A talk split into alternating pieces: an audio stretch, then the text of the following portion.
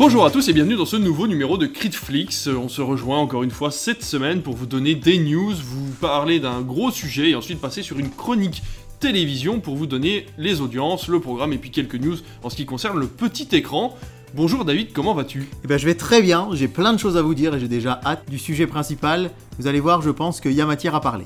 Avec carrément, puisque pour une fois, en plus de ta chronique télévision, le sujet principal c'est toi qui va en être le maître, puisque tu vas nous parler du programme du week-end de Pâques, ce programme si cher à la télévision qui est très très important pour les audiences, mais on y reviendra dans quelques minutes. C'est parti, on passe tout de suite aux news.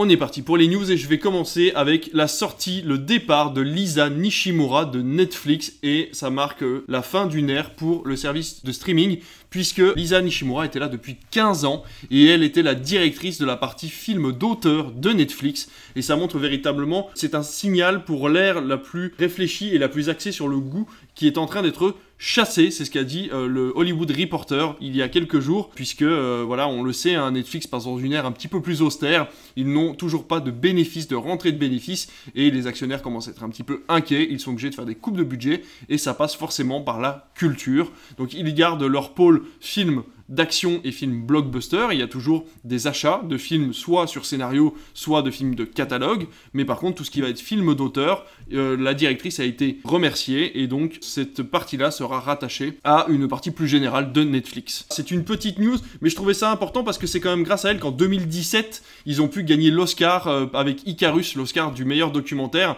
Ils ont pu revenir avec Chef Stable, Making a Murderer, des choses comme ça, ou encore Tiger King. C'est elle qui a décidé de ce genre de documentaire qui a eu énormément de succès sur la plateforme, mais qui malheureusement a un coût. Et ce coût-là, euh, Netflix veut s'en séparer. Donc euh, voilà, j'ai trouvé ça important d'en parler pour montrer encore une fois que Netflix est en train de changer et que c'est pas forcément pour le meilleur, avec toujours cette augmentation de prix qui est arrivée il y a quelques mois et qui devient euh, véritablement incompréhensible de garder un forfait Netflix avec ce qui est prévu au programme.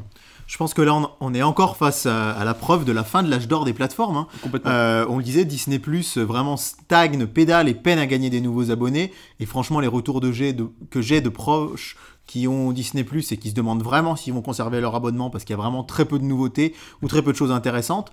Et Netflix, où c'était l'opulence, hein, on en avait parlé euh, il y a quelques temps dans une émission, qui se met à, annuler plein de séries, et là annuler quand même euh, le programme film d'auteur, enfin en tout cas euh, c'est un peu ce qui va, ce qui risque de se passer avec le départ de cette personne emblématique. C'est vraiment très dommage parce que je trouve que un truc bête, mais par exemple, j'ai regardé Red Notice mm. il y a quelques temps. j'ai trouvé ça assez bof, pour ne pas dire plus que moyen. Mais je pense que il y a quelque chose qu'on peut pas enlever au film, c'est que les effets spéciaux étaient plutôt réussis, c'était spectaculaire. Mais ça, c'est quelque chose que le film aurait eu à son crédit beaucoup plus s'il avait été en salle, sur grand écran.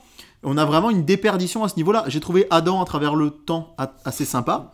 Et eh ben j'aurais adoré le voir sur grand écran. Mais maintenant, les films d'auteur, au contraire, on est les premiers à dire que c'est chouette de les voir au cinéma, mais que ça passe mieux sur une télé quand c'est des films un peu plus intimistes, avec une réalisation plus soignée, plus léchée, mais sans effets spéciaux. Et là, en fait, il se pour moi, il se tire une balle dans le pied. C'est-à-dire que c'est du cinéma qui est peut-être un petit peu plus accessible via Netflix et qui finalement va plus l'être et ça montre la fin de l'opulence. Oui, on voit hein, des films comme euh, Piece of a Woman qui était sorti il y a quelques temps, Power of the Dog qui sont des films d'auteur qui ont coûté une, certaine somme d'argent, mais qui par contre ont rapporté de la notoriété à Netflix. Je me suis inscrit sur Netflix et je suis resté abonné pour ces films-là à l'époque parce que moi je cherchais du film d'auteur, on n'avait pas forcément accès au cinéma par un problème de moyens ou encore une fois pendant le confinement. Maintenant que ce confinement est terminé, c'est vrai que on aimerait un équilibre entre les plateformes, entre ce qui est film d'auteur et film d'action. Et là, pour l'instant, on ne l'obtient pas, puisqu'à chaque fois, il y a des coupes dans les budgets et dans les sections euh, de ces, euh, de ces agences-là pour euh, bah, voilà, détruire cet équilibre entre, entre mm. films d'auteur et blockbuster. Donc c'est un peu dommage, effectivement.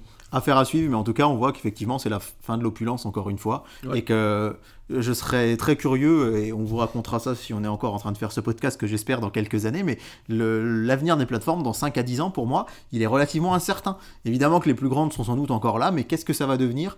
Et on sera plus du tout sur le même modèle économique, à mon avis, que, que celui qu'on connaît maintenant. Complètement. Surtout qu'on voit qu'Apple TV+, par exemple, est encore sur la pente montante. Hein, euh, vous l'entendrez euh, peut-être la semaine prochaine, puisque j'ai pu interviewer quelqu'un qui, euh, qui, pourra nous en parler. On a également le Killing of the Flower Moon, le prochain Scorsese, qui s'est présenté à Cannes. Apple TV a eu des contrats aux États-Unis pour présenter le film dans certains cinémas. Et en France, ils ont décidé de se séparer, enfin de d'obéir à la chronologie des médias. Donc ils n'auront pas le film tout de suite sur la plateforme, mais le film sera quand même présenté à Cannes. Et donc ça, c'est quand même extraordinaire de voir que les, plateformes font le sacrifice de leur plateforme pour pouvoir présenter un film au cinéma quand il est important. Je trouve ça euh, important d'en parler en tout cas. On reste dans le cinéma. Tu vas nous parler d'une rumeur, d'un on-dit pour un prochain Spider-Man ou alors est-ce que c'est sûr? Alors, est-ce que vous connaissez Thomas Haden Church? Je pense que son nom ne vous dit rien. Pourtant, si vous aimez les films de super-héros, vous l'avez vu en 2007 dans Spider-Man 3 de Sam Raimi sous les traits de l'homme sable. La particularité de ce personnage, c'est qu'il a été de retour dans Spider-Man No Way Home. Il faisait partie du cortège de méchants hein, auquel euh, les Peter Parker, je pense qu'on peut le dire maintenant, c'est plus trop du spoil, euh, ont dû faire face. Et il se trouve qu'en fait, ce qui est assez marrant, c'est que euh, il n'a pas été là physiquement sur le tournage, puisqu'ils ont utilisé en fait des, des images d'archives de Spider-Man 3 euh, pour le mettre dans le film. Mais il se trouve qu'une intrigue était prévue avec lui. Il a été contacté par les équipes de Sony et il aurait dû apparaître dans le film. Vraiment, il y avait toute une intrigue qui était euh, présentée autour de sa fille euh, Penny dans le film, hein, qui était jouée par Perla Anne Jardine dans Spider-Man 3. il y avait toute une intrigue autour de lui qui finalement a été supprimé parce que euh, l'acteur dit lui-même que Spider-Man No Way Home avait déjà énormément de choses à dire. Il faut rappeler que le film était déjà assez long.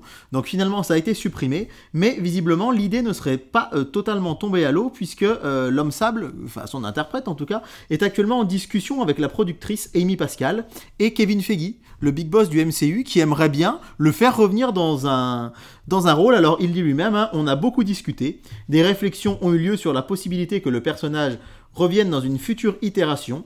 Il a été question de reprendre le rôle, mais avec une histoire beaucoup plus aboutie que dans Spider-Man 3, qui ne soit plus seulement l'homme sable, mais qu'il retrouve également sa forme humaine pour euh, entraîner une sorte de dualité. Donc pour l'instant, c'est vrai qu'il dit pourquoi pas revenir dans un film Spider-Man, voire même il y aurait des discussions carrément sur un spin-off qui pourrait lui être consacré, ce qui pourrait être un peu surprenant, parce que c'est pas le personnage le plus emblématique du MCU. Mais voilà, c'est une information que je trouvais intéressante, parce qu'effectivement, on revient à un personnage qu'on a vu il y a très longtemps dans un rôle secondaire et qui finalement pourrait revenir. Mais comme c'est le cas, euh, je crois qu'on a vu récemment euh, dans un extrait d'un futur Marvel un personnage qu'on n'avait pas revu depuis l'incroyable Hulk en 2008, exact, euh, qui va revenir, je sais plus, euh, je crois que c'est dans le futur Captain America, si je dis pas de bêtises.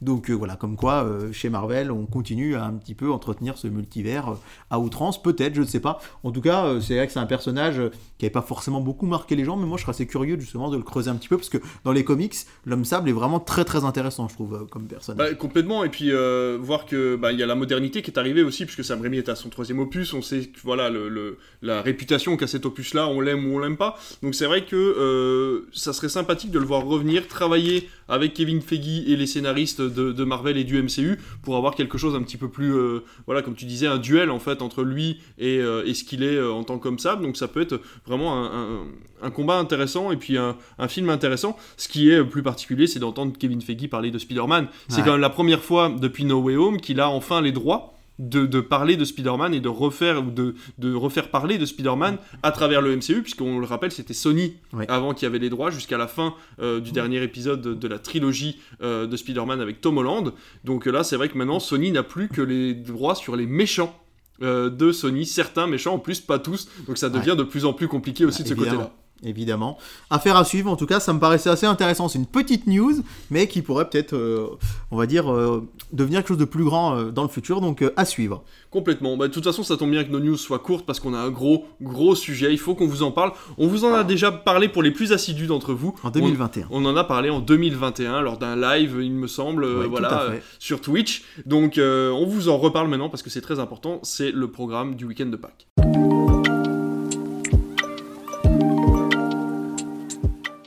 Voilà, Pâques, c'est ce week-end. Alors, déjà, Pâques, c'est un peu particulier parce que c'est jamais à la même date. Ça, ça n'a rien à voir avec le cinéma et la télé. Là, ce que je vous parle, c'est plus de l'histoire ou de la géo. Mais Pâques, euh, contrairement à Noël qui est toujours le 25 décembre, c'est une date un petit peu qui peut se trouver entre le 21 mars et le 25 avril. Alors j'allais dire c'est simple, si vous voulez calculer la date, prenez un calendrier, mais en fait oui c'est tout bon, vous regardez, c'est tout bête, vous voyez la date se marquer dessus. Mais Pâques, si vous vous êtes déjà demandé comment était calculée la date de Pâques, vous prenez la date du 21 mars, date du printemps, Vous cherchez la première pleine lune qui suit, et c'est le dimanche de la première pleine lune qui suit. Je savais pas du tout. C'est une date, c'est pour ça que Pâques, ça fluctue tout le temps.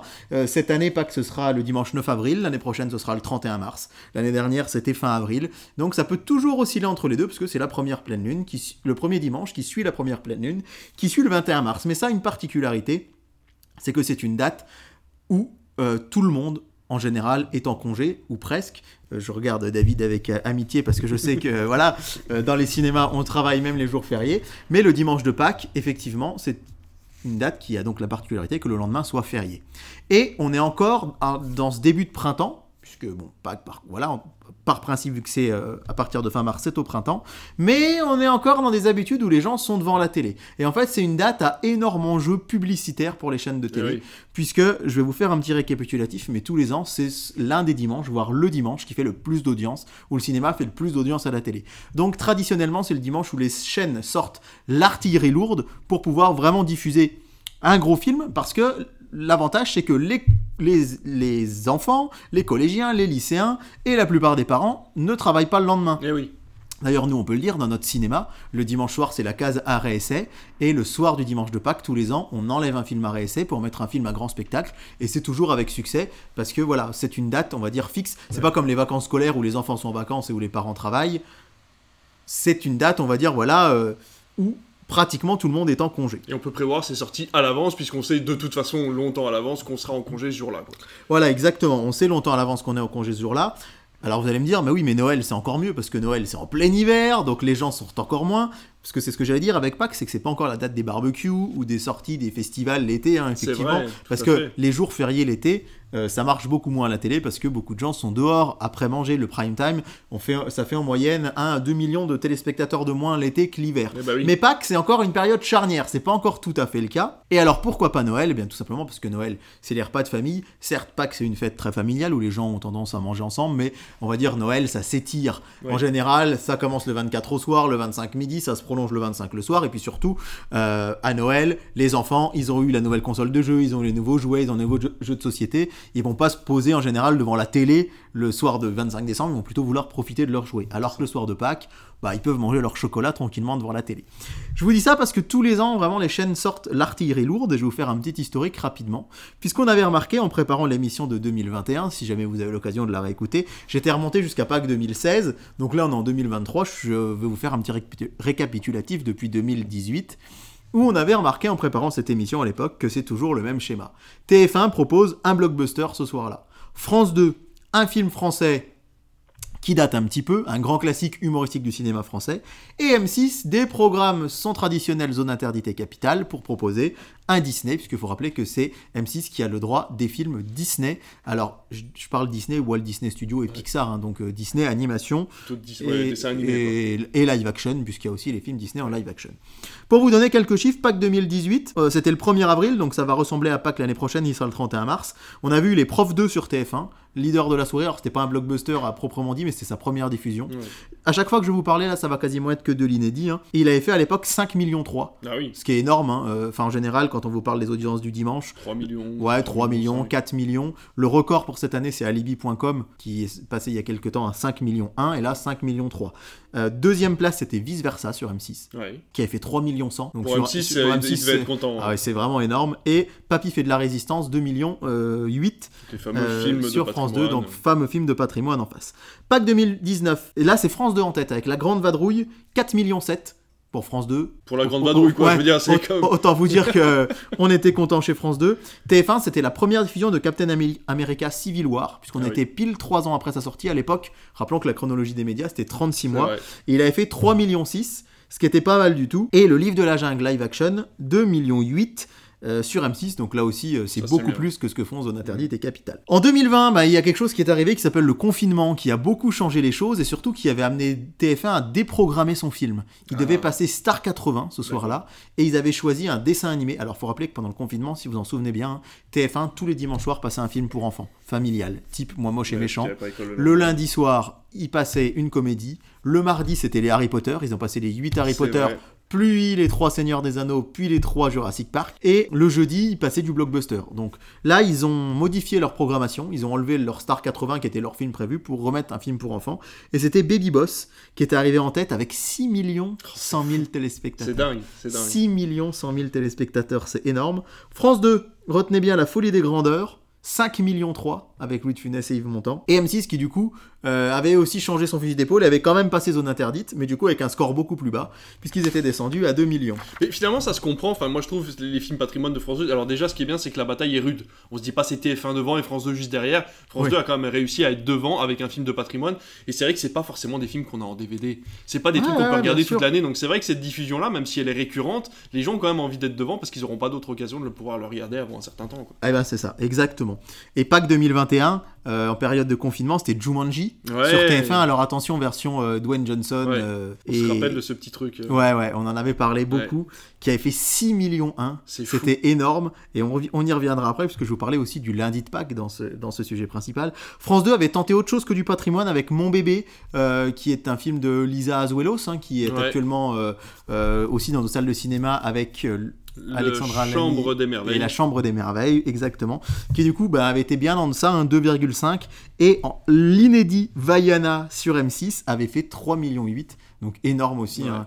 Encore une carton. fois, vous écoute, si vous avez retenu ce que je viens de dire, la seule année où c'était zone interdite, ils ont fait deux fois moins pratiquement Ouais. que quand ils ont passé des films. L'année dernière, Pâques 2022, France 2 en tête avec la Grande Vadrouille. Il revient, la Grande Vadrouille du coup, hein, est en tête avec 4 millions 150 000 téléspectateurs. Et TF1 était à la deuxième place avec la première diffusion des Animaux Fantastiques, les crimes de Grindelwald, donc l'épisode 2, qui avait quand même fait 3 millions 9, donc euh, pas mal du tout pour ce film. Et pas si loin derrière, à la troisième place, M6 avec Le Roi Lion, live action de 2019, 3 120 000 téléspectateurs. Donc autant vous dire que ça avait été un carton. Et si vous écoutez bien les chiffres que je vous donne, hein, 6 millions, 100, 4 millions, enfin c'est des chiffres qu'on vous donne pas les autres dimanches. Le lundi de Pâques, on vous l'a dit, c'est un jour férié. Vous le savez, mais est-ce que vous avez, vous avez peut-être jamais fait attention que c'est le premier jour férié après Noël et le jour de l'an? C'est-à-dire qu'il n'y a pas de jour férié pendant 4 mois. Et à partir du lundi de Pâques, là les jours fériés vont commencer à s'accumuler. Lundi de Pâques, 1er mai, 8 mai, Ascension, Pentecôte, 14 juillet, 15 août. Et là, il y a une grosse pause jusqu'à la Toussaint et au 11 novembre. Donc, c'est la première fois que les chaînes ont l'opportunité vraiment de repasser du cinéma en journée. Et c'est toujours très intéressant d'analyser ça, puisque en 2021, on vous avait raconté que TF1 avait passé Jumanji en prime time le dimanche de Pâques et l'avait rediffusé le lundi, où il avait fait presque 2 millions de téléspectateurs le lundi après-midi. Ça avait été un énorme carton. Ça cumule quand même à 8 Et millions. ouais, euh, ouais, ça de- cumule à 8 millions téléspectateurs. de téléspectateurs euh, pour ce film. Alors qu'à titre personnel, j'aime beaucoup. Euh, certes, c'est pas le Jumanji euh, original avec Robin Williams, mais je trouve que c'est une réécriture qui est plutôt sympa. Ouais. Je dis pas que c'est un chef-d'œuvre et que je l'adore, mais mais c'est assez agréable à de regarder. Ouais, ouais, exactement. Et euh, M6 à l'époque, le lundi de Pâques, avait euh, diffusé As- Aladdin, pardon, je vais dire Astérix, j'ai l'habitude des, des, des Astérix sur M6, avait diffusé Aladdin qui est arrivé deuxième. Et l'année dernière, grande nouveauté pour TF1 qui avait passé un film inédit le lundi de Pâques, l'après-midi, c'était Sonic. Ah oui, on se rappelle de ça. Ouais, et qui avait cartonné. La première diffusion de- du film Sonic à la télé, c'est fou de se dire que c'est un après-midi, Ouais. puisque on le dit, vous avez l'habitude si vous nous écoutez à Noël, les après-midi, c'est l'occasion de revoir des films en général, Euh, rarement, voire presque jamais de mettre de l'inédit. Et là, ça avait été le cas, et ça avait cartonné. Il y avait eu Détective Pikachu dans la foulée d'ailleurs. C'est vrai. Ça avait été un bel après-midi à l'époque. En même temps, c'est des films qui sont impossibles à mettre sur TF1 un dimanche soir. C'est Bah ouais. trop pour les enfants et vu qu'ils ont école le lendemain. euh, Il- TF1 avait passé Détective Pikachu à Noël un soir en 2021, le 29 décembre, jour de la Saint-David, donc ça devrait être un jour férié, on le dit depuis longtemps.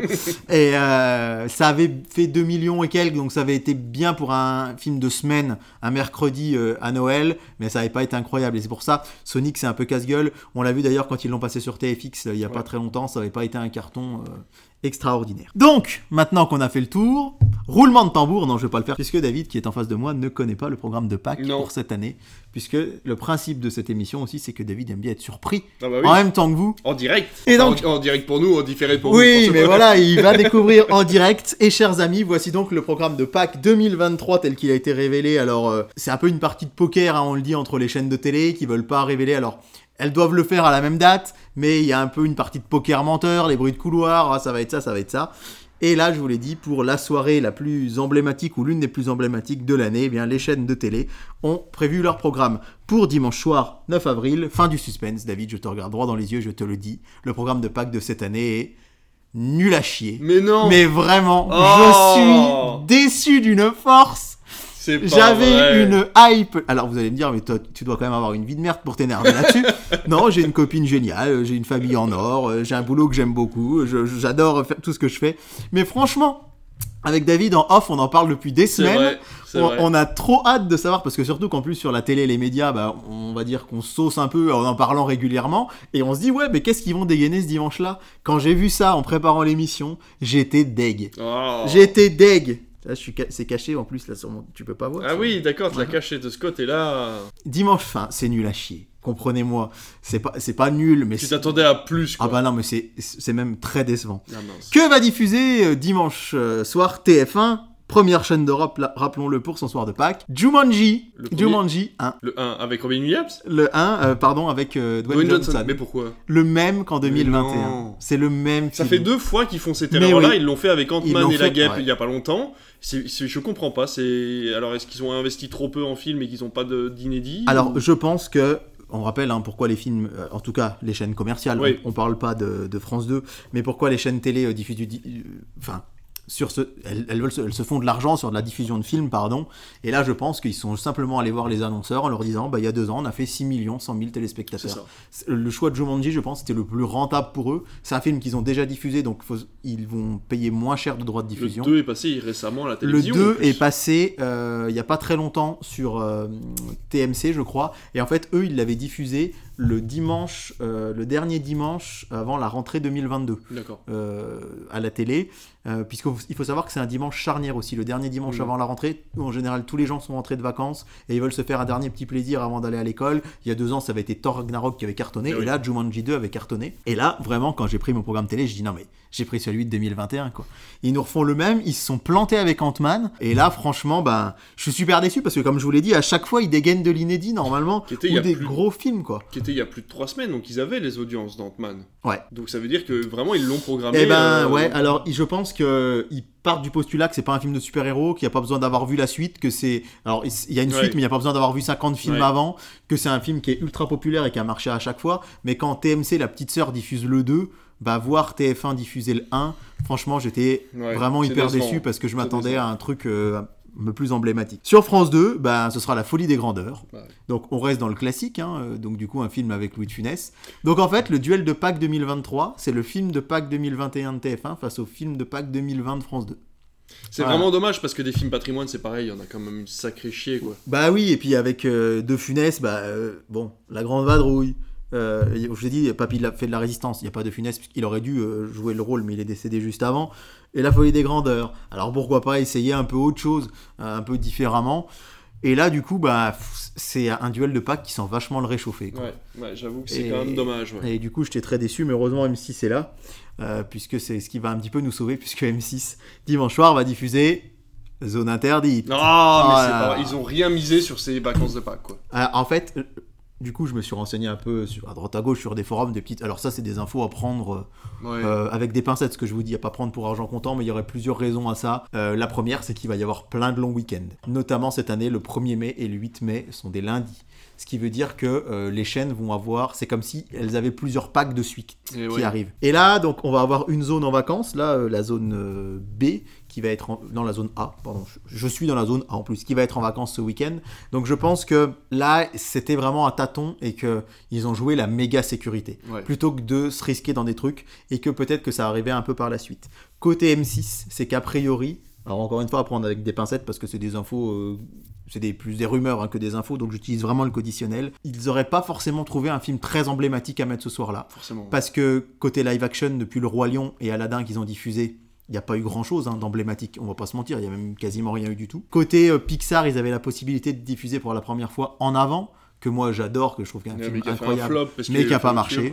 Et donc il se murmure qu'ils se réserveraient plutôt pour euh, Encanto l'année prochaine, ah qui serait du coup vachement plus porteur. Donc voilà, mais franchement, quand j'ai regardé mon programme, je me suis dit c'est le sujet principal de Critique. Les autres années, on a plein de choses à vous dire, mais du coup finalement, c'est presque intéressant parce que on a des choses à vous dire. Il y a du pourquoi en fait. Ouais, il y a du pourquoi. Parce que les chaînes sont frileuses, parce que TF1 il va en valeur sûre. Jumanji ça va marcher. Mais est-ce que. Euh, alors, moi, ce qui me perturbe dans, dans, ce truc-là, c'est qu'effectivement, les vacances sont proches, mais il vaut mieux miser sur un jour férié que sur des vacances, parce que les vacances, il y a des enfants qui sont. Ouais, voilà. Mais justement, je pense que euh, le fait que Pâques soit dans les vacances, c'est aussi un peu particulier. C'est-à-dire qu'il y a des gens qui vont être partis en vacances ce week-end. Alors que d'habitude, quand... enfin, je sais pas si vous voyez ce que je veux dire, mais quand c'est hors vacances, c'est vraiment un bloc de trois jours. Et euh, la plupart des gens qui ont les moyens partent en vacances. Pour les longs week-ends, c'est quand même plus rare, surtout. C'est euh, vrai. Et je pense qu'il y a ça. Le fait que Pâques soit en vacances, c'est différent.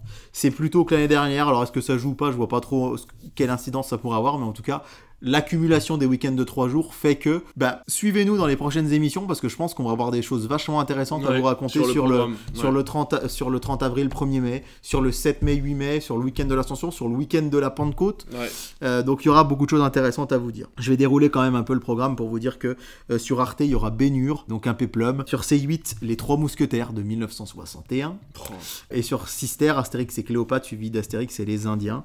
À noter qu'en fait la chaîne qui joue le jeu du blockbuster le dimanche dimanche euh, cette année, euh, c'est Canal+, qui, à la place de son sport, le soir de Pâques, propose Thor Love and Thunder. Euh, qui aura déjà été diffusé, qui aura déjà été diffusé vendredi précédent, enfin dix jours avant.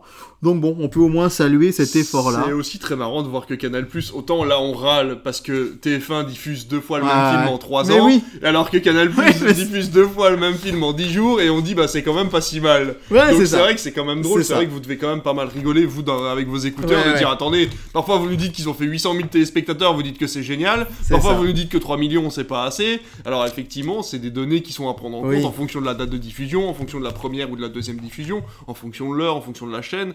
C'est vrai qu'il y a beaucoup beaucoup de variables, mais euh, voilà, faut prendre énormément de choses en compte et c'est toujours hyper intéressant de voir les différences. Quoi. Et euh, par contre, euh, Canal Plus dégaine de l'inédit l'après-midi de Pâques le dimanche après-midi avec le film Sniper Redemption avec euh, Sam Worthington. Un magnifique film pour enfants. Euh, pas du tout pour enfants, mais c'est vrai que jamais Canal passe de l'inédit l'après-midi. C'est toujours le soir d'habitude. Ou alors c'est de l'inédit sur Canal Cinéma ou Canal Grand Écran. Donc bon, à noter quand même. Vous signalez aussi bah, qu'il n'y a pas que du cinéma euh, et que les chaînes en profitent. Par exemple, je pense à W9 pour faire une soirée avec les 20 comédies musicales préférées des Français. Ça, ça peut marcher parce que chez, certaines personnes qui vont pas forcément trouver leur cam dans les films, du coup, il y aura des petits choses comme ça, mais c'est vrai que bah, quand même, euh, ma principale réaction, c'est la déception. Laissez-moi vous parler quand même du lundi de Pâques, qui a euh, quand même quelques côtés positifs. Il y a bien du cinéma en journée parce qu'il faut rappeler que c'était devenu un peu épisodique. Souvent, euh, c'était le cas énormément dans les années 90, 2000 et dans les années 2010, c'était un peu parti. Mais on aura bien du cinéma en journée, donc c'est quand même important de, vous, de le noter. Et euh, vous dire que TF1 donc, avait fait pour le coup la rediffusion de Jumanji le lendemain, c'était un sacré pari, là ce sera pas le cas. Ils nous refont pas un Jumanji le lendemain, mais ce sera pas de l'inédit non plus malheureusement, comme ça a pu être le cas en 2022. Euh, le lundi de Pâques à 14h, TF1 va proposer Wonder Woman 84. Ah bah là pour le coup c'est quand même, euh, bah c'est pareil, ça a été diffusé il y a quand même moins de deux semaines. Ça a été diffusé il y a 15 jours. Ouais c'est vraiment... c'est vraiment recyclage. Ouais ouais ouais, c'est vraiment c'est le programme de la flemme. C'est vraiment recyclage, alors bon, j'essaye toujours de voir le positif, je me dis les gens qui l'ont pas vu ce soir-là, faut rappeler que c'est un film qui est pas sur des plateformes que c'est un direct ou DVD, etc. Et qu'il y a des gens qui, bon bah, Il y a, des gens qui sont à la recherche de films l'après-midi. C'est vrai qu'il y a très peu de films l'après-midi sur les chaînes de la TNT. J'avoue que moi, personnellement, je regarde pas la télé parce qu'il n'y a pas de film l'après-midi. Mais c'est vrai que voilà, euh, moi je suis plutôt, euh, j'ai un métier qui me fait commencer très tard euh, dans la journée. J'avoue que ben, Canal Plus c'est quand même vachement pratique parce que tu as toujours une chaîne qui diffuse du cinéma. Bah bien sûr, et c'est vrai que là on pense encore une fois, on en parle toujours, hein, mais des gens qui n'ont pas les moyens d'avoir les plateformes, qui n'ont pas les moyens d'avoir les chaînes de télé payantes, et qui du coup les jours fériés, ben, c'est aussi à ces gens-là que ça s'adresse. Il hein. faut avoir bien conscience de ça, que des gens n'ont pas les moyens forcément de sortir, d'aller au cinéma ou de partir en week-end, et c'est aussi leur apporter du divertissement. Donc le choix de Wonder Woman 84, on vous l'a dit, nous c'est un film euh, qu'on on crache pas dessus comme beaucoup. Je pense que c'est un, divertissement familial honnête qui pourra faire plaisir à plein de gens. Mais bon, on aurait aimé quand même autre chose. M6, le lundi de Pâques, ces dernières années, c'était du Disney, du Disney, du Disney. Ils nous en ont même passé euh, un petit peu pendant les vacances de Noël, même si on était quand même assez déçus d'M6 qui nous avait habitués à beaucoup plus de cinéma. Et eh bien là, c'est pas du tout du Disney. Je trouve ça assez audacieux parce que c'est un film que j'aime beaucoup de ce cher Robert Zemeckis. C'est Seul au monde avec ah. Tom Hanks qui va être face bah, à Wonder Woman 84. Très intéressant. Et je me dis que alors bon le si ce qui dégaine ça, c'est vrai que c'est quand même particulier. C'est assez particulier. Euh, bon bah moi je serai dans le train le matin, mais euh, je me dis que l'après-midi, euh, fatigué de mon voyage en train, je suis pas, c'est pas exclu que je me laisse prendre par ce film-là. Wonder Woman 84 peut-être un peu moins, mais bon, c'est vrai que c'est original, c'est un coup de poker. Et là, on peut au moins les saluer à ce niveau-là, c'est que ils nous placent quand même un film du cinéma à cette heure-là. Sur Arte, Quo Vadis, Je sais pas si ça te parle, mais c'est un péplum aussi. un peu dans la lignée de Bénure, donc vraiment là on est, on est de cet ordre-là. Et sur Sister, c'est l'autre chaîne de la TNT gratuite qui vous propose du cinéma, avec en début d'après-midi Dumbo. Qui était diffusé il y a 15 jours. Suivi de Twilight 5 partie 2. Oh là Mais pourquoi Suivi de Top Gun. Qu'est-ce que c'est que ce programme Donc en fait, euh, Sister, ils repassent en gros leur dernier prime time euh, du euh, jeudi, vendredi, samedi soir. Après, trois programmes, trois publics différents. Bah, trois publics différents. C'est vrai que Dumbo, pour le coup, moi je l'aurais vu sur M6. Le, bah oui. Plutôt que, plutôt que Seul au monde. J'aurais plus eu l'inverse en fait. Mais, quelles audiences il a fait le, quand il est passé en prime time euh, sur M6 la dernière fois? Est-ce que c'était pas trop décevant pour leur diffuser Ouais, c'est possible. Et puis je pense que voilà, euh, Sister, euh, bah, ouais, c'est un mix assez intéressant parce que je pense que personne va s'enchaîner les trois. Bon, Twilight 5 partie 2, faut vraiment être fan pour le regarder tout seul. de quoi. pas avoir rediffusé le premier. Bah ouais, c'est ça, c'est vraiment un peu curieux. Bah Et Top Gun, bah après Top Gun, en fin d'après-midi, on sait que c'est là que les audiences sont meilleures. Et je pense que vraiment des gens qui lundi de Pâques seront allés se balader en famille, ça peut hameçonner, fait une euh, balade et tout. Mm. Ils arrivent à la maison. Alors attendez, je vais vous dire l'horaire exact parce que j'ai pas noté sous les yeux sur mon cahier, mais j'ai jamais mon, mon, programme télé très très loin. Top Gun va être diffusé à, à 16h30. Donc voilà, ça peut, euh, en fin de journée, des gens qui vont se poser devant la télé, etc. En fait, c'est triste à dire, mais pour trouver des trucs chouettes, il bah, faut aller vers les chaînes payantes.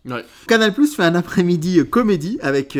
alors, c'est même plus qu'un après-midi, puisque ça commence à 11h40 avec Champagne, euh, ce, film qui avait euh, plutôt marchoté euh, ce début d'année. Ils enchaînent à 13h15 avec Irréductible de Jérôme Commandeur. Puis Menteur à 14h35 d'Olivier Barou. Et à 16h10, Les Tuches 4. Alors, je suis pas client forcément de ces films-là, mais par contre, bah, c'est bonne, ambiance. C'est bonne ambiance. c'est bonne ambiance d'enchaîner les quatre. Bon, c'est vrai que t'es peut-être un peu dégoûté de payer 30 balles par mois pour te taper quatre comédies euh, un peu moyennes. Euh. à la suite, c'est vrai, mais. Surtout quand tu peux pas arrêter ton forfait, quoi. exactement. Une pensée pour toi, cher ami qui a fait ça. Par contre, côté Canal Plus Cinéma, il propose un après-midi blockbuster. Ah. Euh, alors, plutôt de qualité, même si j'ai pas vu le premier, c'est Blacklight. Ah oui, avec Liam Neeson, enchaîné avec The Batman. Bien puis euh, Kingsman première mission. Génial. Alors je trouve que là pour le ah coup, c'est un bon trio. Et puis ça contrebalance bien Canal. Ils vont pas se faire concurrence les deux chaînes du groupe. Hein. Euh, d'un côté euh, les comédies et de l'autre les blockbusters. Vraiment un, coup de cœur assez sympa pour moi pour Ciné Plus. J'aime beaucoup cette plateforme et Ciné Plus premier qui communique vraiment là-dessus en disant on fait une journée familiale le jour du lundi de Pâques et c'est vraiment cool puisque l'après-midi ils vont enchaîner Free Guy, ensuite Space Jam 2. Bon moi je sais que je l'ai pas aimé mais par contre, pour un après-midi familial c'est parfait. Puis Camelot, le film, Mystère à Saint-Tropez. Euh, la, comédie, avec, euh, euh, Christian, Clavier.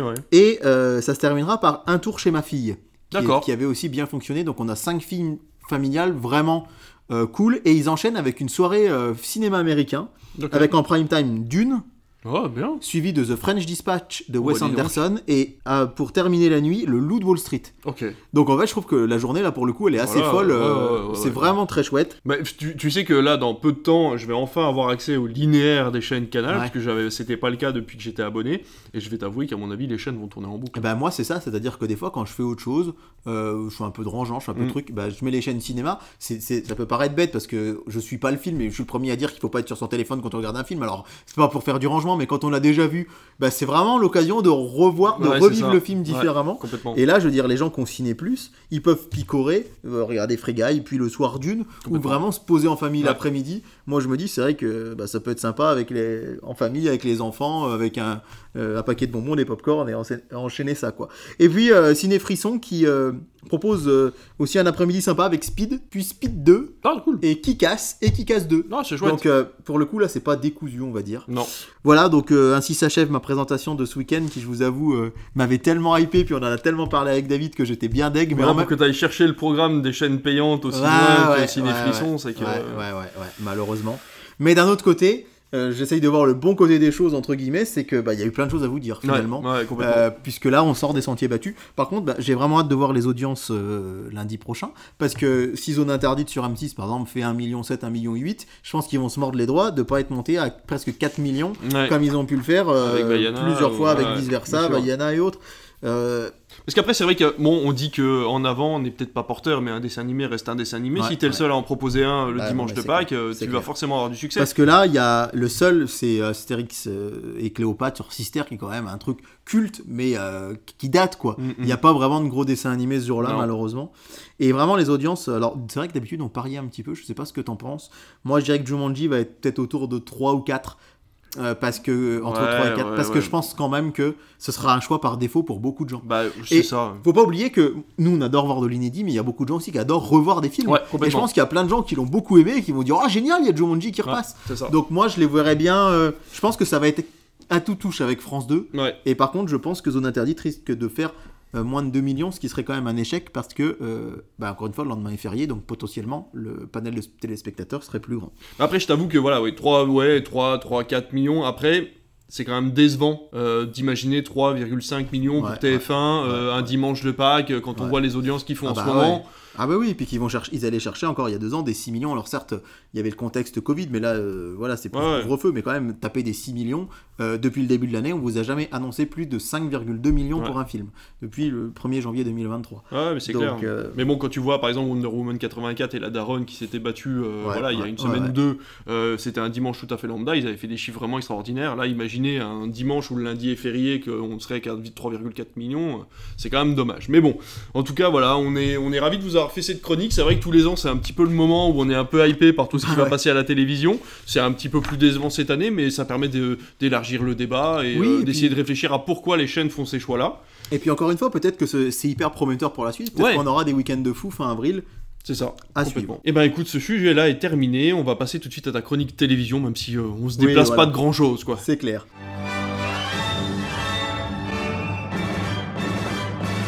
Alors pour ta chronique télévision, on va tout de suite commencer on, par les audiences, euh, voilà, qu'ont regardé les Français ces derniers jours, euh, mon cher David. Alors, jeudi 30 mars, on vous avait parlé du duel de films inédits entre Bloodshot et The- euh, sur TMC et The Gentleman sur W9. Est-ce que, eh oui, tu vas pas pouvoir nous parler du Super Tuesday du coup? Eh bien non, puisque C'est de- eh oui. c'est demain. Le Ah, Super mince. Tuesday, c'est demain. Alors, peut-être un TikTok, je me dis, Ah, euh, peut-être en ou fin un de tout semaine. petit, un petit, tout petit Ou un- inédit. Ou un euh, tout petit ouais. inédit, ouais. Ouais, J'aimerais vraiment bien vous en parler, euh, qu'on puisse, arriver à se caler ça. Euh, oui, puisque euh, à l'heure où vous écoutez sans doute que le Super Tuesday est passé, mais pas au moment Voilà, où on enregistre, puisqu'on est lundi.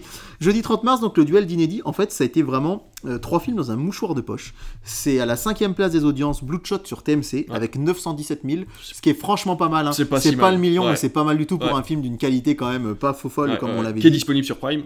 Exactement.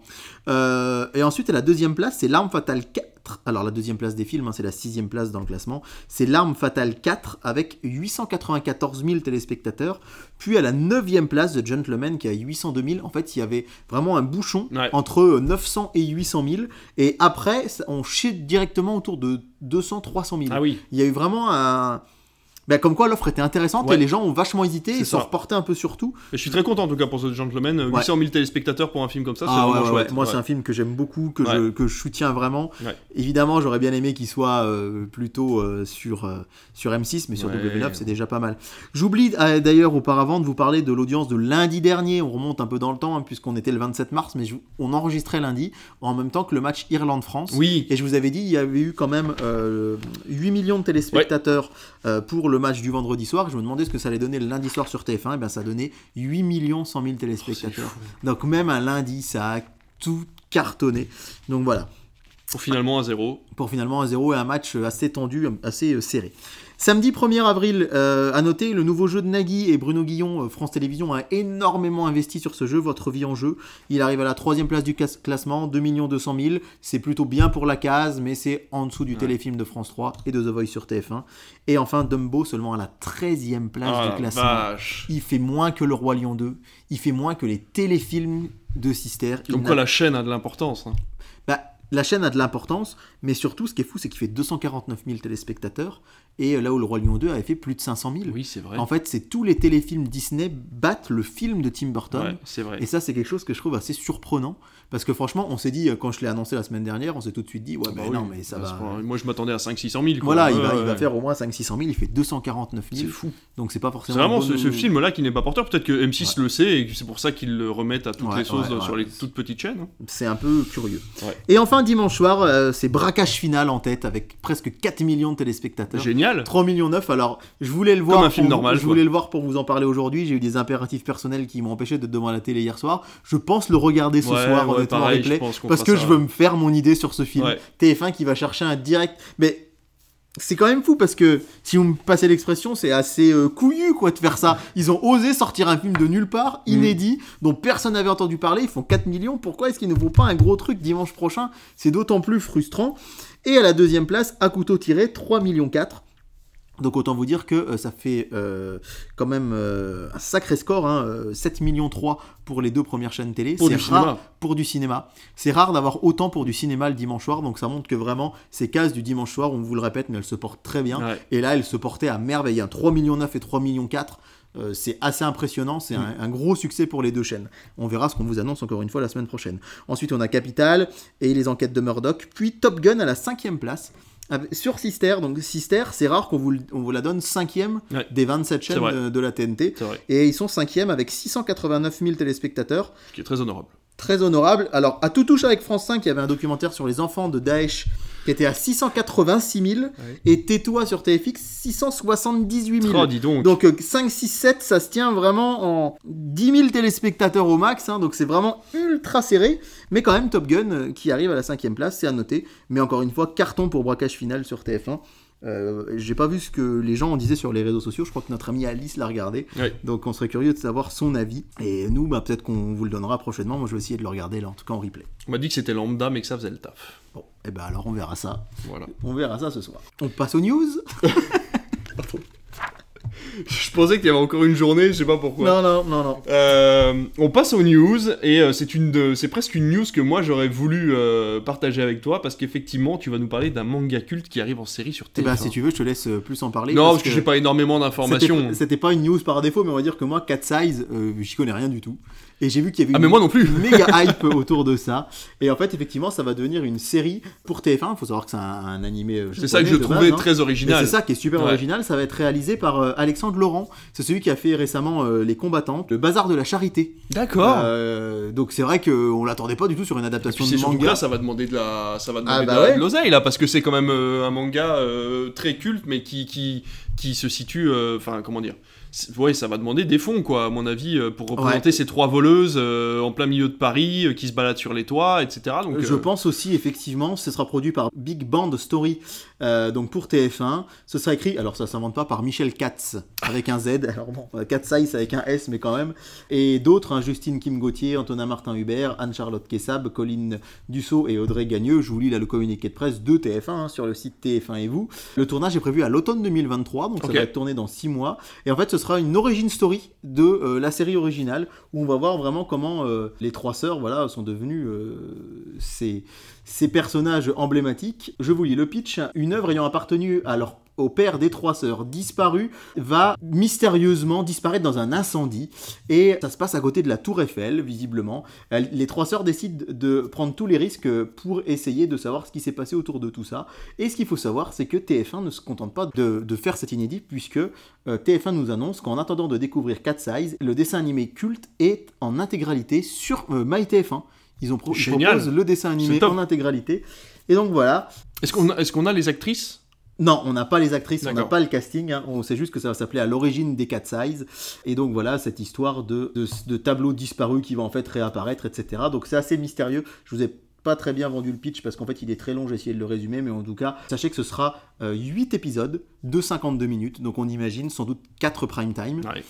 Il va falloir aller chercher euh, la FRDA, comme on dit, hein, la femme responsable des achats de moins de 50 ans, parce que c'est vrai que c'est une série culte, mais ça reste quand même un truc. De TF1 nous a pas habitués à ça en prime time, Bah, quoi. non, mais en même temps, ça a été la série féminine du Club Dorothée et, Ouais. euh, et, de, et, de- et de cette section, euh, cet horaire-là. Et maintenant, ces, ces, ces, ces jeunes filles-là qui regardaient Cat Size à l'époque sont la fameuse Ouais, FRDA. ouais, ouais, ouais, et donc, c'est vrai. vrai que c'est une très bonne idée de le sortir maintenant. Il y a 25 à 30 ans qui se sont écoulés. Et en fait, euh, ben, c'est chouette parce que même ceux qui sont pas fans du manga, ils le connaissent. Tout le monde a entendu parler de Cat Size au moins une fois. De parce que les enfants en ont parlé. Maman, je regarde Cat Size à la télévision pendant le goûter.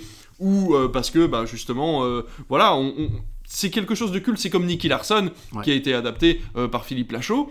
Ça prouve que la France a un véritable amour pour le manga et pour l'animé. On sait qu'on est un des plus grands pays acheteurs de manga et d'animé euh, dans le monde et, euh, et en, bah, en, Europe, oui, et du coup dans le monde. Donc là, c'est une très très très bonne nouvelle, moi je trouve. Surtout que TF1 fait de très très bonnes productions on n'aime pas forcément Avenir, on n'aime pas ce genre de choses, mais Le Bazar de la Charité était une très très bonne euh, série. Les Combattantes également a eu énormément de succès. On sait que ça a énormément de succès à l'étranger. Donc ça veut dire que Katsai va sûrement être en coproduction avec une plateforme qui sera vendue après à l'étranger. Donc c'est une très bonne nouvelle, je trouve, pour la série française. C'est clair. Alors c'est vrai que c'est un peu surprenant, surtout, moi je trouve surtout sur TF1 finalement. parce qu'on s'attendait plus à ça ailleurs. On sait que Nicky Larson, bah, par exemple, c'est le Philippe Lachaud qui a le moins marché parce que les gens disaient ah ouais non on connaît pas le manga, on va pas voir ça. Alors que je trouve vraiment très drôle et très réussi. Donc euh, sacré coup de poker, mais on aime oh, les chaînes de télé. Si vous nous écoutez, on aime quand vous faites des choses comme ça, quoi. Donc c'est vraiment génial. Moi personnellement, je connais rien à la série 4 Size. Je vous promets pas d'aller voir sur TF1, MyTF1 les vieux épisodes, mais pourquoi pas après tout. Mais en tout cas, je serai devant ma télé quand ça va être diffusé sur TF1, ça c'est certain. la question, ce sera quid ou pas du Lycra? Ah, Parce que là, la tenue. Ça, euh, je ne suis pas expert en en chiffon. Réponse l'année prochaine. On va continuer de parler de Philippe Lachaud, puisque tu vas nous parler de LOL la saison 3, et apparemment il y a un souci avec les, associations soutenues. Ouais, alors c'est un scoop qui nous vient de Clément Garin, qui est un journaliste média que vous pouvez retrouver sur sa page Instagram euh, CG Scoop. C'est vrai que c'est, il a une personnalité peut-être qui divise un peu les gens. Moi, je sais que personnellement, je suis jamais trop d'accord avec ses avis perso, mais par contre, c'est un dénicheur de scoop télé euh, incroyable. Et c'est vrai que c'est une page qui est vachement euh, importante à suivre parce que là, ça a été repris par tous les grands médias. Effectivement, il y aurait un gros coup de colère des associations qui sont défendues par les stars dans la saison 3 de LOL qui ressort quand elles ont appris les cachets euh, que touchaient les humoristes. Pour vous donner un ordre d'idée, ça pouvait aller de 50 000 euros à 200 000 euros par tête d'affiche. Alors, il se murmure, hein, d'après ces informations, que euh, c'est les moins connus comme Laura Felpin ou Paul Mirabel qui auraient eu 50 000 euros et que euh, les plus connus, euh, style Pierre, Ninet, Jonathan, Cohen. ça aurait été aux alentours de 200 000 euros. Et Gad Elmaleh, lui, aurait gagné 250 000 euros. 200 000 euros, c'est 40 fois plus que les associations des humoristes perdants.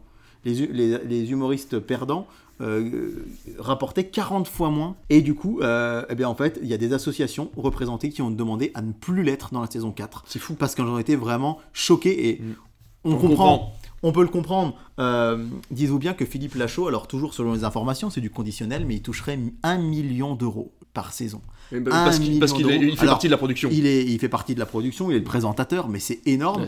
Mais ça reste, alors le budget il est d'environ 9 millions d'euros euh, pour Prime, mais ça cartonne. Mm. Et en fait, ce que ce qu'explique Clément Garin, c'est qu'ils sont pas prêts euh, de s'arrêter parce que c'est vraiment leur, problème, leur programme emblématique. Des tas de gens s'abonnent juste pour voir LOL qui ressort. Mais c'est vrai que là, il arrive un moment où euh, on rappelle que l'association Vainqueur touche 50 000 euros, c'est beaucoup pour les assos, ils sont super contents, mais quand même, ils touchent autant que le moins connu des humoristes. reprends tout simplement l'exemple euh, euh, d'un moment caritatif comme le Z-Event, où là, les streamers ne touchent rien et redistribuent la dernière fois 10 millions d'euros ont été distribués à des associations via des streamers qui sont connus certes, mais pas internationalement comme le sont certains de ces acteurs-là. Donc c'est vrai que je trouve ça... Malheureusement, j'ai cette version-là et l'avocat du diable. Les stars sont là pour être payées, c'est leur métier de faire le show, et il faut qu'elles soient payées pour ce bien-là. Il faut savoir que si on était au courant de tous les cachets des films, pour tous les films, je veux dire, euh, par exemple, on a les trois mousquetaires qui sortent mercredi, j'ose même pas entendre parler des cachets qu'ont touché les trois ou quatre acteurs principaux, parce que euh, ça serait tout aussi scandaleux. Mais c'est vrai que là, quand on apprend que les associations perdantes touchent 40 fois moins que euh, certains acteurs qui participent à la saison, c'est quand même extraordinaire. Enfin, je veux dire, c'est presque scandaleux. C'est difficile d'utiliser ce terme-là parce que c'est presque un peu vulgaire, mais c'est bah vrai que quand on apprend ce chose-là, surtout dans les conditions actuelles, euh, enfin, je veux dire, la France est quand même, on en, voilà, je veux pas rentrer dans les débats politiques, mais la France est quand même en colère en ce moment. Les gens galèrent à aller faire leurs courses. Il y a quand même beaucoup de choses qui vont pas. Et quand apprends qu'un acteur pour aller faire rigoler ses potes pendant 3 jours, même pas à 36 heures, euh, a touché 250 000 euros bah, c'est quand même compliqué, quoi. Pour vous donner l'ordre d'idée, hein, les associations des premiers humoristes éliminés touchent 5000 euros, quoi. 5000 euros versus 1 million pour la show ou 250 000 pour Gad Pour 9 millions de budget alors qu'ils sont enfermés dans une pièce, quoi. Voilà, pour 9 millions de budget, donc... Euh, il y a vraiment quoi râler parce qu'effectivement, on met en avant les associations quand même en disant ils font ça pour la bonne cause. Mm. Mais bah, voilà, c'est leur métier d'être comédien, d'être acteur. Mais effectivement, et quand on voit le casting qui est pressenti pour la saison 4, hein, on le rappelle, on nous parle des Guillaume Canet, Gilles Lelouch, euh, Jérôme Commandeur, etc. Ils vont sans doute pas être payés moins. Mais le fait que certaines assos décident de se retirer, c'est quand même un signal assez fort. je pense que c'est une info qui, moi, m'a interpellé vraiment. Mais pour information, j'ai lu un article il n'y a pas longtemps. Il faut savoir qu'un épisode de série actuel, euh, on va dire euh, sur France 2 par exemple, coûte entre 550 000 et 650 000 euros, tout compris. Mhm. Donc imaginez que là, 36 heures de LOL, c'est 9 millions d'euros, alors que une saison de 8 épisodes, ça va être que 8 fois 600 000 euros. Enfin, il y a quand même il y a un calcul à faire, mais il y a quelque chose dans l'ensemble qui, à mon avis, ne, va pas. C'est clair, et du coup, bah, on va voir, est-ce que Amazon va communiquer là-dessus? Est-ce que les assos vont vraiment communiquer Puisque là, euh, Clément Garin, il sort l'info euh, comme ça, euh, mais c'est des, des infos qu'il a lui perso, mais il n'y a rien d'officiel, je vais dire. Mais j'ai hâte de voir si et Amazon va réagir, ou est-ce que les assos vont vraiment dire quelque chose? Quid de Philippe Lachaud? Qu'est-ce qu'il va en penser? Qu'est-ce qu'il va en dire? Voilà, affaire à suivre, mais ça pourrait faire un peu de bruit, je pense, parce qu'encore une fois, c'est une série hyper populaire et euh, il le redit Clément Garin c'est que Amazon ne veut absolument pas abandonner le format c'est un carton énormissime. Et international je veux dire c'est fait dans des, un nombre de langues absolument incalculable donc euh, c'est vraiment euh, quelque chose qui marche bien et qui alors en soi 9 millions d'euros ça nous paraît beaucoup mais c'est quelque chose qui ne coûte pas cher à produire en fait au niveau de, des moyens techniques. Bien sûr. donc c'est vrai que ça c'est hyper intéressant pour, pour, le, pour Amazon et alors c'est vrai que j'ai vu un tweet et je trouve ça tout à fait vrai même si moi ça me frustre c'est que Amazon fait ce qu'il veut de son blé. Bien sûr. C'est une société privée, ils sont à l'étranger, ils font ce qu'ils veulent avec leur plateforme. S'ils ont envie de dépenser 900 millions d'euros, étant donné 250 000 à Gad Elmaleh, c'est leur choix. Mais c'est vrai que la différence avec les associations est quand même notable. Oui, c'est ça, c'est que le problème, je pense qu'il est plus éthique en fait, sous couvert de bah soit vous faites LOL qui ressort, il se marre et machin et point. Finalement, les associations, le problème il est là, c'est qu'elles sont presque là pour leur donner bonne conscience, on a l'impression. Parce que finalement, ils pourraient se faire rire, ils pourraient faire la compétition et puis sans les assos. C'est ça. Mais c'est juste, c'est le côté vraiment euh, l'emballage quoi. Oui, mais regardez, on fait ça pour la bonne cause. Alors. Encore une fois, 50 000 euros, euh, la sauce gagnante, j'imagine qu'elle est, ravie parce que tout le monde fait. Mais c'est pas énormissime. Quand on voit le Téléthon qui récolte, euh, là on a eu les chiffres dernièrement, plus de 90 millions d'euros. Euh, voilà, c'est vrai qu'il y aurait peut-être quelque chose à réajuster, à faire à suivre. On a le cœur déchiré, hein, David. Ah oui. Ça y est, il va falloir en parler. Bah, Apparemment, euh, ce serait la, fin de diffusion d'une série culte. Alors là aussi, c'est euh, Clément Garin via son site CG Scoop qui en a parlé il y a quelques jours et j'ai trouvé ça assez intéressant puisqu'il nous dit que les feux de l'amour seraient peut-être en sursis c'est quand même fou parce qu'il faut rappeler que est, le, le soap est, quand même euh, diffusé depuis 34 ans sur TF1, ce qui est quand même pas rien. Rappelons qu'il était diffusé jusqu'à pas si longtemps en début d'après-midi, qu'il y a eu un changement, euh, qui ça a été réajusté, ça a été mis le matin à 11h pour laisser le champ libre au téléfilm l'après-midi sur TF1. Et comme vous avez annoncé, rappelez-vous, dans une des toutes premières émissions de cette saison, que Amour, Gloire et Beauté rejoignait TF1. Du coup, c'est vrai que c'était assez. Euh, on s'est dit, bah oui, ils font leur bloc, Amour, gloire et beauté, les feux de l'amour. Mais qu'est-ce qui fait dire à Clément Garin qu'il euh, y aurait peut-être. Euh, c'est peut-être en sursis, c'est tout simplement les comédiens de doublage qui participent au doublage de la série, puisque visiblement, les dernières séquences qu'ils ont tournées ont été montées en janvier, et depuis trois mois, TF1 ne leur donne plus signe de vie. Ils n'ont plus signe de vie du tout. Alors ils sont inquiets parce que visiblement ils auraient tendance à essayer de démarcher TF1, mais malheureusement TF1 ne leur donne pas de nouvelles. Alors pas d'inquiétude euh, néanmoins pour les fans de la série puisque c'est des grandes salves. Hein. Là tout ce qui a été tourné a été mis en boîte jusqu'à l'été. Mais actuellement plus aucun enregistrement n'est prévu et TF1 aurait botté en touche en disant euh, qu'il serait fixé dans l'été. Donc c'est vrai que euh, c'est quand même assez surprenant puisque euh, ça a quand même été diffusé sur TF1 l'après-midi de 89 à 2016.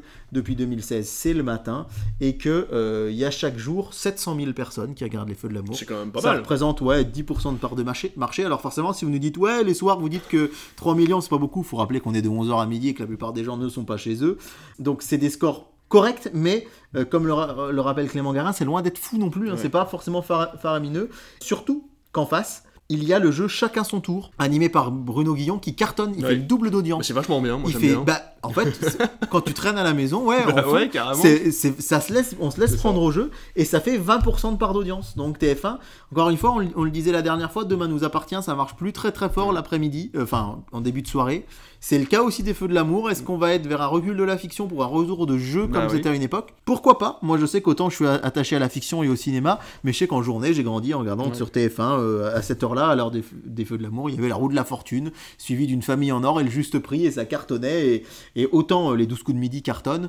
Et ben voilà, on pourrait bien voir un retour des jeux télé euh, à la télé. En tout cas, pour les Feux de l'amour, on en saura plus cet été, mais c'est vrai que c'est un signal qui est pas forcément très très bon. Alors pourquoi peut-être migrer sur une autre chaîne? Mais s'ils n'ont pas, s'ils ont pas contacté les doubleurs. Ouais. Que TF1 vrai, pourrait très bien le déplacer sur TMC par Ouais, exemple. bien hein. sûr. Mais voilà, affaire à suivre en tout cas, là aussi, comme on vous le dit très souvent.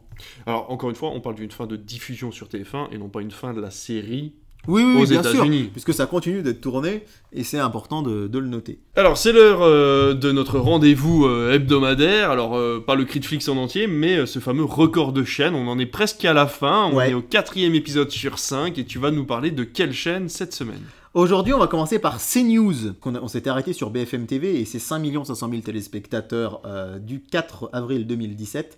Eh bien, sur CNews, c'est un record de 2021. C'est important de le noter puisque la plupart des records que je vous annonce, c'est 2012, 13, 17, 14. Et là, c'était dans l'heure des pros 2.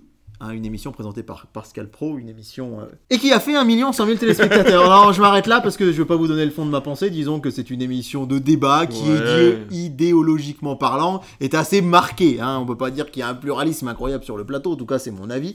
Mais c'est euh, l'heure des Pro 2 avec 1 million 100 000 téléspectateurs, donc en access prime time. Tous les records que je vous ai donnés jusqu'à présent, c'est des rec- le record c'est toujours en prime time. C'est Ouais. pas pour rien que ça s'appelle le prime time. D'ailleurs, j'ai entendu dans Culture Média les gens de l'Académie française dire qu'il fallait pas dire Oui, prime time. C'est vrai. Il faut dire euh, je Début de soirée, enfin, ouais. bref, on va continuer à dire prime time, excusez-nous la- l'Académie française.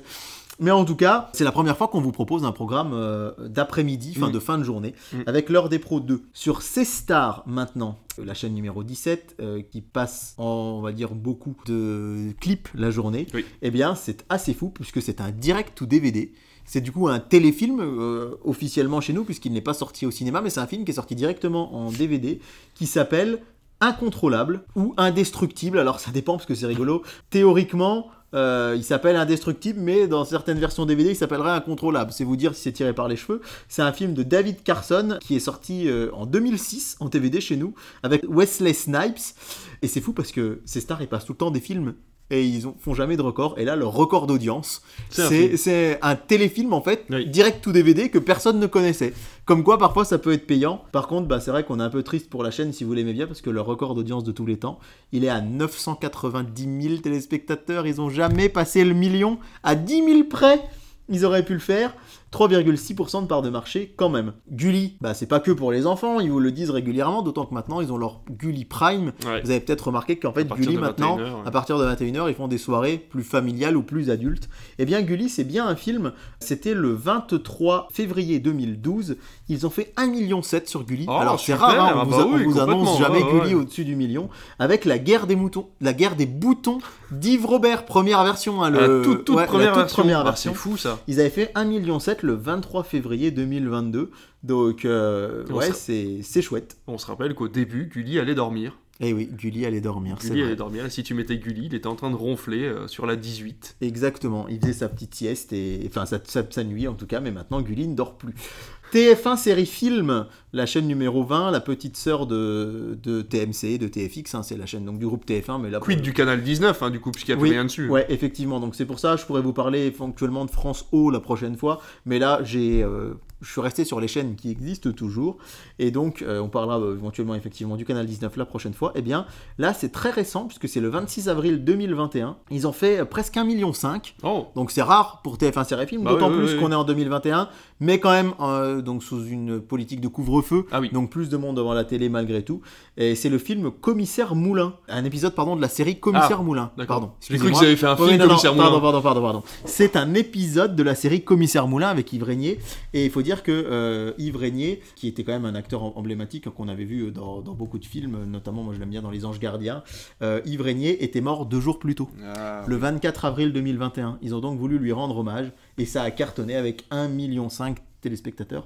Alors l'autre jour, on m'a dit, oui, mais le couvre-feu, euh, je me permets une petite parenthèse, on m'a dit, oui, mais tu parles du couvre-feu, mais pourquoi il y a plus de gens devant la télé euh, euh, Les gens, le soir, en hiver, ils sortent quand même pas plus? Alors on rappelle que le couvre-feu, le principe, c'est qu'on avait interdiction de sortir, et qu'en plus, là, certes, les gens l'hiver, ils sortent pas énormément, mais il y a quand même des gens qui vont dîner, il y a quand même des gens qui travaillent le soir, il y a quand même des gens qui vont au cinéma, et heureusement, il y a quand même des gens qui font des sorties culturelles. C'est ça la grosse différence entre couvre-feu et pas couvre-feu. La chaîne L'équipe, une fois, a dépassé les 2 millions de téléspectateurs. Et c'était récemment, parce que c'était en octobre 2022, c'était il y a moins de 6 mois. Bravo. c'était la cérémonie du Ballon d'Or 2022. Oh là. Et qui a récompensé Karim Benzema. Oui, bien sûr. Premier Ballon d'Or français depuis Zinedine Zidane en 98, ah donc ça remontait quand même. Et donc, euh, il y a moins de 6 mois, le record, 2 millions 10 000 téléspectateurs euh, pour cette soirée qui avait donc sacré le français. Euh, c'est important de le noter parce que quand même la chaîne L'équipe, c'est rare qu'on les voit dépasser les 400, 500, 600 000. Et là, 2 millions, c'est quand même beaucoup. Et on va terminer par Sister, on en a beaucoup parlé dans cette émission finalement, et qui a fait son record avec un film le 16 avril 2019. Leur record est à 1 68 000 téléspectateurs. Ce qui est bien. Ce qui est honorable, mais, euh, mais bon, c'est vrai que par rapport aux chaînes de cette fameuse TNT HD qui est apparue en 2014, euh, ben voilà, TF1 Série Film c'était 1,5 million. Euh, on va voir après que RMC Story, eux, ils étaient à 2,5 millions. On verra ça la semaine prochaine. Et c'était avec euh, le film La Belle et le Clochard. C'est avec un film, c'est déjà pas mal. Ouais, c'est avec un film et c'est avec un Disney, un vieux Disney, puisqu'il faut quand même rappeler qu'il est sorti en 1955. Donc voilà, on est heureux quand c'est un film le record et en plus quand c'est un, beau Disney. Bah écoute, il nous reste une toute dernière section, comme d'habitude, on va passer au programme de la semaine à partir du samedi 8. Ouais, alors un programme, ça va être plus court, puisqu'on vous a déjà décortiqué le dimanche et le lundi de Pâques. Exactement. Et samedi 8 avril, ce sera Stitch le film sur Sister. Donc c'est encore un téléfilm. Ah oui, c'est pas Lilo et Stitch. Non, alors il y a Lilo et Stitch, Stitch, le film et Lilo et Stitch 2. Oh bah dis donc. Il y en a trois en fait hein, dans cette saga. Alors il faut rappeler qu'on a, euh, il va y avoir un live action Lilo et eh ben, Stitch. et d'ailleurs l'actrice a été castée récemment. On a que c'était une hawaïenne, donc c'est bien puisque c'est vraiment, euh, euh, ça, colle. Bah, ça colle vraiment au film. Et je peux d'ores et déjà vous annoncer que ce sera la fin de nos Disney du samedi soir ah. sur Sister.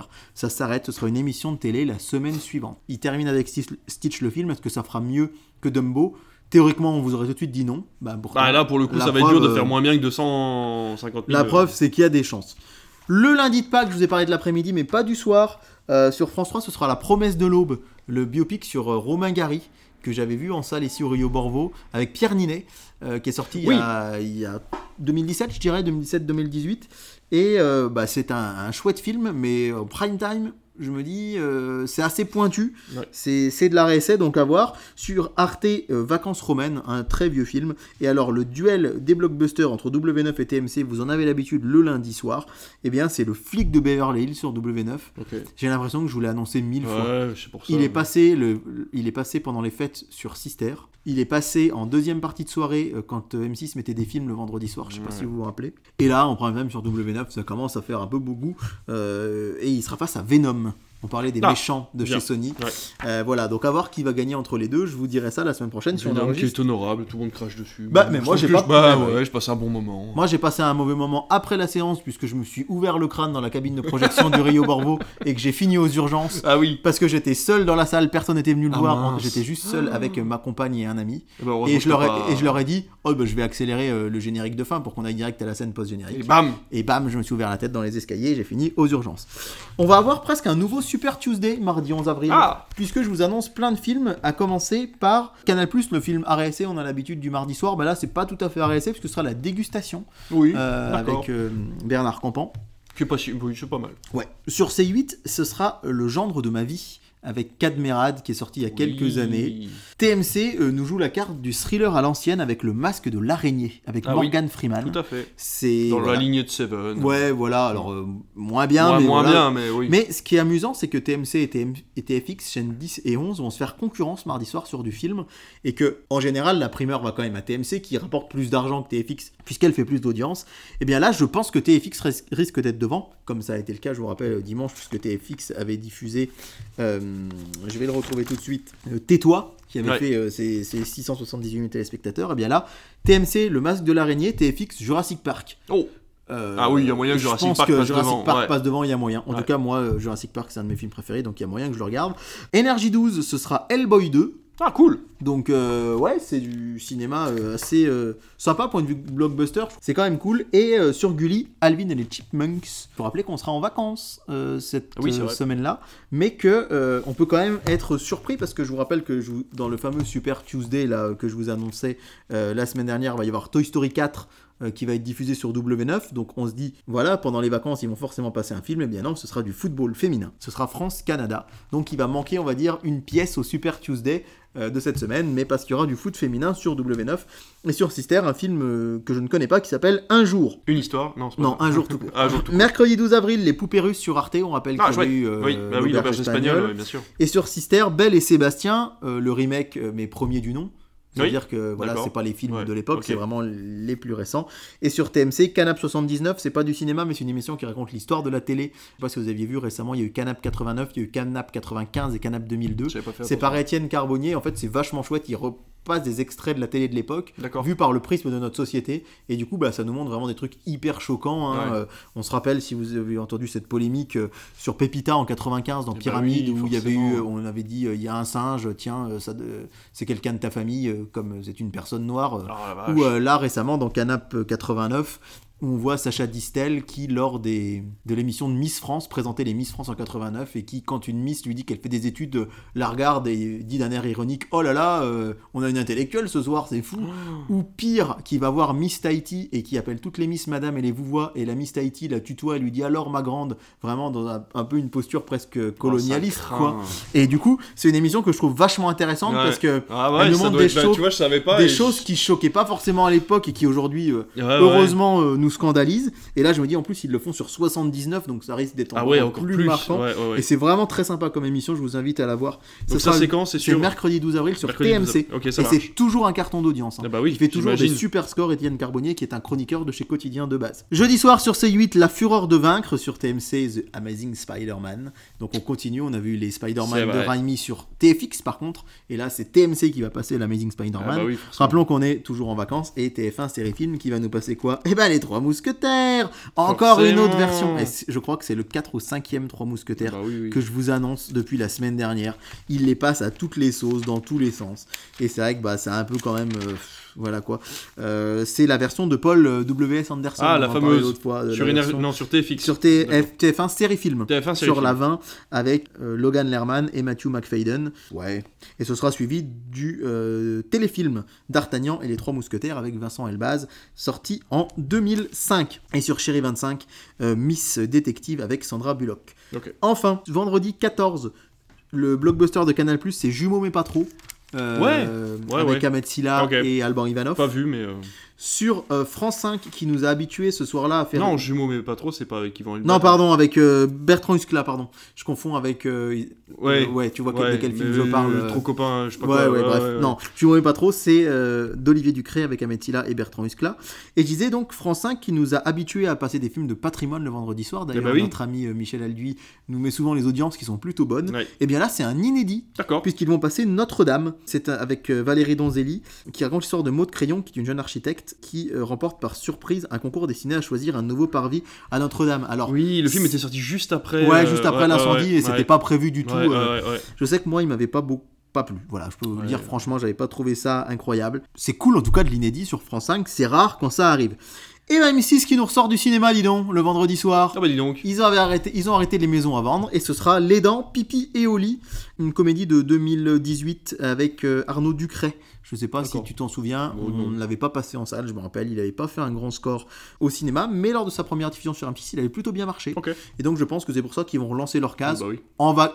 C'est les vacances avec une comédie euh, familiale. Sur Gulli, c'est la comédie avec Pierre Richard, Le coup du parapluie. Euh, moi, je suis très fan de Pierre Richard, mais là aussi, il y aurait des choses à redire sur ce film. Euh, honnêtement, quand je l'ai revu, il y a des séquences, bref, qui passeraient plus du tout aujourd'hui. Et quant à TF1 série film, eh bien, ils vont rediffuser Didier d'Alain Chabat, dans lequel il joue euh, Alain Chabat, devenu un chien. Voilà donc pour le programme. C'est l'inverse. Oui, il joue Ouais, un mais chien. oui, de- oui, oui, mais Alain Chabat est devenu un chien, Alain Chabat joue, voilà. c'est donc au programme. Voilà donc le programme de ces prochains jours. Et allez, petit teasing pour la semaine prochaine. Vous m'avez entendu râler pour le dimanche de Pâques. Vous n'avez encore rien entendu puisque j'ai déjà, comme les, les, infos avaient un peu traîné, j'ai eu déjà le duel du dimanche soir de la semaine prochaine, le dimanche après Pâques. Et croyez-moi que si vous m'avez entendu râler cette fois-ci, ça va être encore pire la semaine prochaine. À ce point-là, voilà, oh, teasing Voilà du teasing. Alors, en l'occurrence pour une des chaînes particulièrement. D'accord. Voilà, on, vous verrez ça la semaine prochaine avec nous c'est du teasing, mais euh, vraiment là je me suis dit, c'est les vacances. Ouais. Alors pour Pâques, on n'est pas gâté, et là c'est les vacances et on n'est pas gâté non plus. Ah bah d'accord. Je reviens tout de suite euh, sur Notre-Dame avant de quitter cette émission pour te dire que si tu veux encore une référence euh, à l'incendie de Notre-Dame, tu peux regarder Tad l'Explorateur 2 qui est disponible sur MyCanal en ce moment, qui fait une toute petite référence à Notre-Dame, qui vraiment est très très limite, et on voit que c'est des Espagnols qui ont fait le, film et qu'ils avaient envie de se moquer un petit peu de la France. Mais je t'invite à regarder ce petit extrait qui moi personnellement m'a fait rire, toi peut-être un peu moins. Cette émission est terminée en tout cas, mais voilà, on vous invite euh, comme d'habitude à commenter, à vous abonner, surtout à liker, à nous rejoindre sur les réseaux, que ce soit Instagram, Facebook, le Discord. Tous les liens sont forcément dans nos bios euh, sur les réseaux. Et puis vous dire que va sortir quand même une interview. Tout à fait, on peut vous l'annoncer en teasing. Il y aura euh, du coup deux émissions qui vont sortir. Une normale à l'intérieur. Notre sujet principal sera l'interview qu'on a pu avoir avec Manuel Alduy, qui est le directeur cinéma et série international de France Télévisions, qui a bien voulu répondre à notre micro à quelques questions, et ça nous fait vraiment vraiment très très plaisir d'avoir pu l'avoir au micro. Donc euh, cette euh, interview sortira en sujet principal sur l'émission de la semaine prochaine, et sortira également en HS, en hors série, tout seul. Donc vous aurez euh, du coup un petit doublon entre guillemets si vous avez déjà écouté l'émission en entier, mais si vous voulez juste écouter l'interview, vous pourrez le faire sans écouter forcément l'émission. Et donc je le remercie encore voilà tout de suite au niveau de, de ce micro. Merci d'avoir répondu à toutes ces questions, c'était hyper intéressant en tout cas de l'avoir et euh, on espère peut-être avoir d'autres personnalités à vous présenter euh, dans d'autres émissions. C'est toujours un plaisir de toute façon de t'avoir en face de moi aussi David pour des émissions plus classiques, mais c'est vrai que ces hors-séries-là, si, on, euh, voilà, si on pouvait les répéter, ça serait vraiment très chouette.